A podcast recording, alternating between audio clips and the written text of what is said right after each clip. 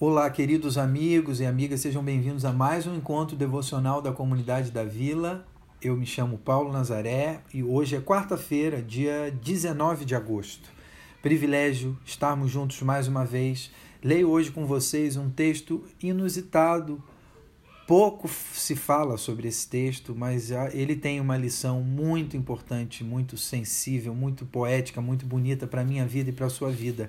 Leio com você Marcos capítulo 15, versículo 21. Uma história pequena que fala muito ao meu coração e eu espero que fale também ao seu coração nesse encontro. Diz assim: Um homem chamado Simão, ele era de um lugar chamado Cirene, ele passava ali, naquele momento, vindo do campo. Os soldados romanos o obrigaram a carregar a cruz, a cruz de Jesus. Simão era pai de Alexandre e Rufo. Só isso. Mateus 15, 21. Ah, quando lemos a Bíblia, é importante ler com o coração. Eu, como poeta, como artista, eu sempre digo isso. E o que, que eu quero dizer com isso?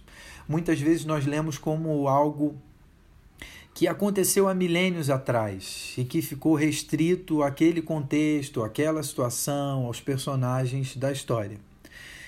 Né? A gente olha de longe, tentando estudar, tentando entender algumas coisas, muitas vezes mais com a razão e com o cognitivo do que com o nosso coração. E o problema de se limitar a uma leitura meramente racional é que isso limita profunda, a, a profundidade daquilo que a palavra de Deus pode comunicar ao nosso coração.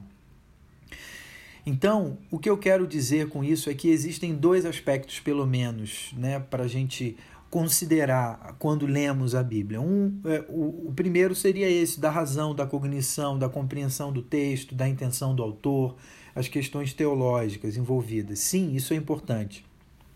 Mas existe o outro aspecto que é o aspecto do coração, do espírito da palavra. Sabe, ler com os afetos, ler com a imaginação. Cada vez que a gente lê um nome próprio, por exemplo, na palavra, Moisés, Jeremias, Maria, Paulo, João, eu gosto de considerar, de verificar a bendita possibilidade de Deus estar falando com toda a humanidade, falando comigo, falando com você diretamente. Porque a palavra de Deus é eterna, ela não está presa a um contexto, a um momento. A palavra de Deus ela se, reatualiza, ela se reatualiza, ela fala com a gente agora, aqui. Eu creio nisso, creia nisso. Esse é um jeito de ler as Escrituras.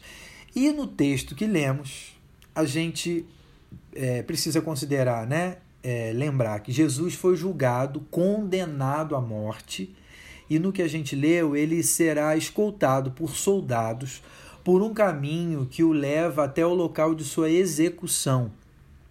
Ele já foi açoitado, praticamente né, torturado, e agora ele vai carregar uma cruz pesada, um toco de madeira pesado, é, é isso é uma exigência da tradição romana, ele vai carregar esse peso todo machucado por um caminho relativamente longo até o lugar onde ele será morto.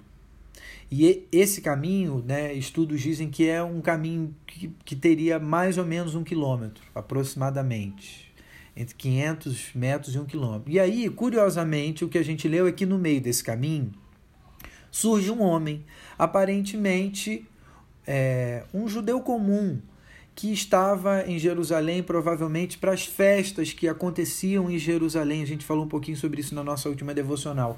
E o texto diz que esse homem comum, provavelmente um, um, um camponês, que o texto diz que ele vinha do campo, o nome dele era Simão, um nome também muito comum. Jesus tinha um irmão chamado Simão, né? Pedro, discípulo de Jesus, era Simão Pedro, enfim.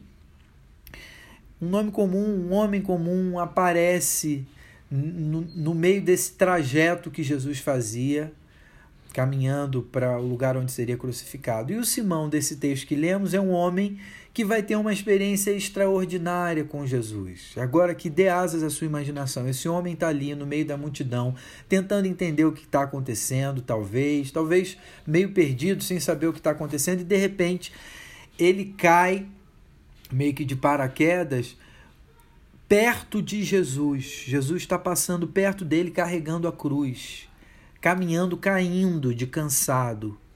Quando um soldado romano obriga o Simão, dá uma ordem para que ele ajude Jesus a carregar a cruz no meio da multidão.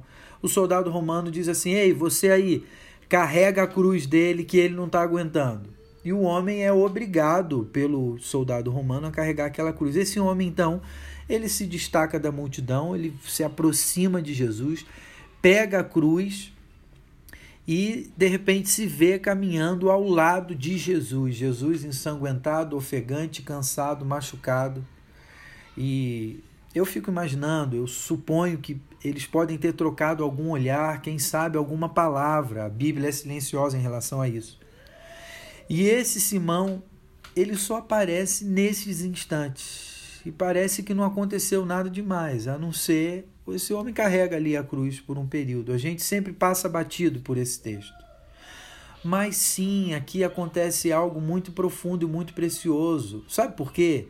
A gente pode e deve lembrar que todo discípulo de Jesus é chamado a tomar a cruz.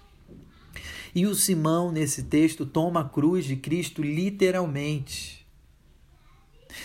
E é bonito porque ele toma até um determinado momento, ele carrega a cruz, tendo Jesus ao seu lado, mas Jesus reassume a cruz e morre por Simão e por toda a humanidade, por mim, por você, por cada um de nós.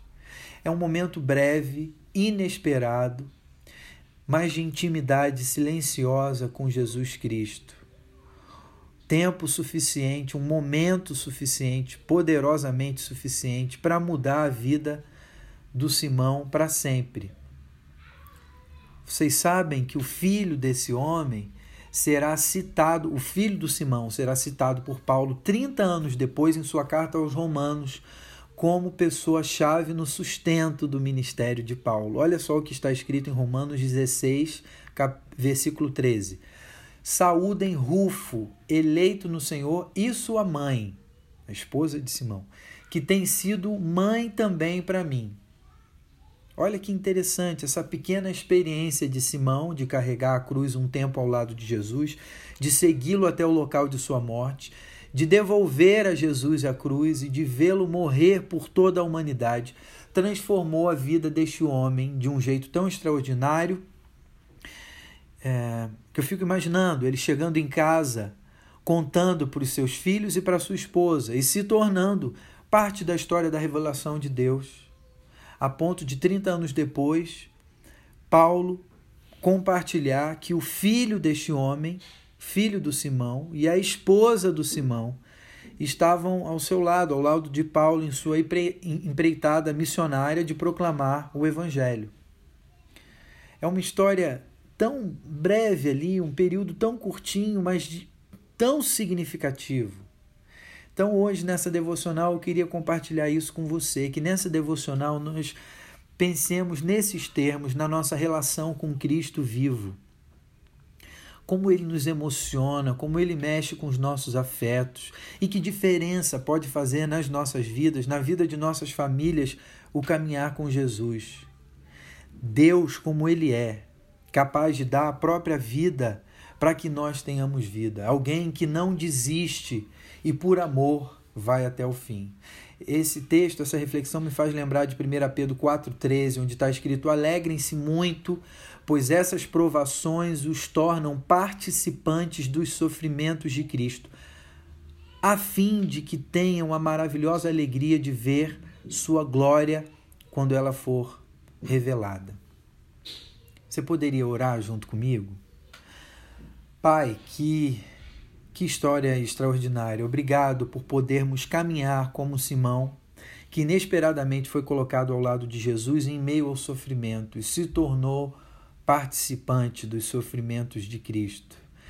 Mas mais do que isso, ele ouviu de sua ressurreição e ele teve sua família envolvida e resgatada pelo amor de Deus, manifesto através da vida, do sofrimento, da ressurreição de Cristo Jesus. Que essa experiência possa ser reeditada em nossas vidas, servindo como paradigma para nossa caminhada com Jesus. Muito obrigado, Senhor. Nós oramos em nome de Cristo Jesus. Amém. Amém, querido amigo, querida amiga. Até o nosso próximo encontro. Que Deus te abençoe e continue falando ao seu coração. Amém.